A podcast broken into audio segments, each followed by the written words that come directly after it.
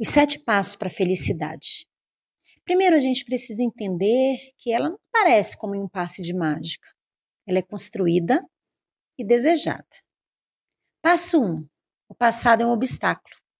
A gente não pode mudar. O que a gente pode é se perdoar.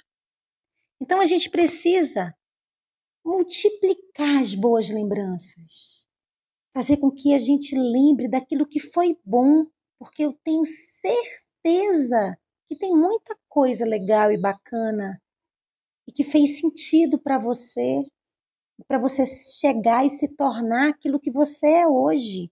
Não se prenda apenas às coisas que te marcaram negativamente. Não vale a pena. Passo 2. Medite. A meditação é um bálsamo para a mente. A meditação é uma das maneiras de nós buscarmos o autoconhecimento.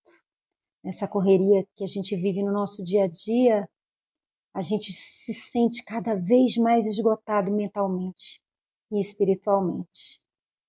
É uma das pandemias do mundo moderno e com certeza nos atrapalha muito no nosso dia a dia. A meditação modifica a nossa maneira de enxergar a vida e a gente consegue aplicar na nossa vida profissional, com certeza. É uma das maiores viagens internas que a gente pode fazer. Silenciar a nossa mente, para que a gente possa se enxergar de verdade. Passo 3. Concentre-se no que você faz. A ideia é se concentrar inteiramente em tudo que você fizer. Assim, você vai ter mais clareza mental e você vai se sentir mais feliz e completo. Passo 4. Pensamento positivo. Existem sempre momentos bons e ruins no nosso dia a dia. Isso é natural tê-los. A estratégia que a gente deve usar é nos recusar a só pensar no que é ruim. Porque as coisas ruins fazem com que a gente cresça e a gente consegue se transformar com certeza numa pessoa melhor e mais madura emocionalmente. Quinto passo: tenha gratidão. Gratidão pela saúde, gratidão pelo seu dia quando você acorda, gratidão pelo seu trabalho, pela sua família, pelo seu filho, pelos seus amigos. Gratidão pela natureza, tenha gratidão à vida. Passo 6. Cultive as boas amizades. Ah, as amizades.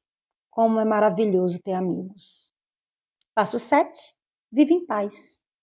A ansiedade faz com que a gente se sinta tão desesperada, nos faz com que a gente perceba o quanto a gente está no futuro e a gente precisa viver o hoje, viver o presente. Para de se cobrar. Se enxerga de verdade. Vale a reflexão. Para nós sermos felizes, a gente deve construir valores. Foco no momento presente. Amor incondicional por si mesmo. Valorizar o que a gente tem e agradecer.